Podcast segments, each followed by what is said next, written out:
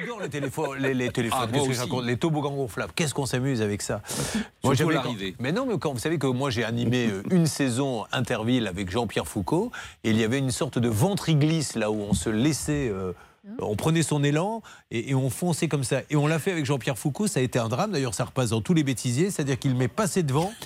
Et il m'a écrasé avec son cucu contre la structure gonflable, mais je- le tout en direct. Je me relève, donc déjà j'ai eu très peur parce qu'excusez-moi, avec tout le respect, c'était un ami que j'adore, Jean-Pierre Foucault, un homme qui a énormément de talent, mais euh, j'avais moi son cucu qui me bloquait contre le, la structure. Donc la respiration commençait à devenir compliquée, mais surtout mes lunettes, quand on s'est relevé, étaient complètement tordues. Donc il a fallu attendre une pub pour qu'un un technicien revienne avec une pince me les remettre droit. Donc les structures gonflables, Tristan, moi ça suffit.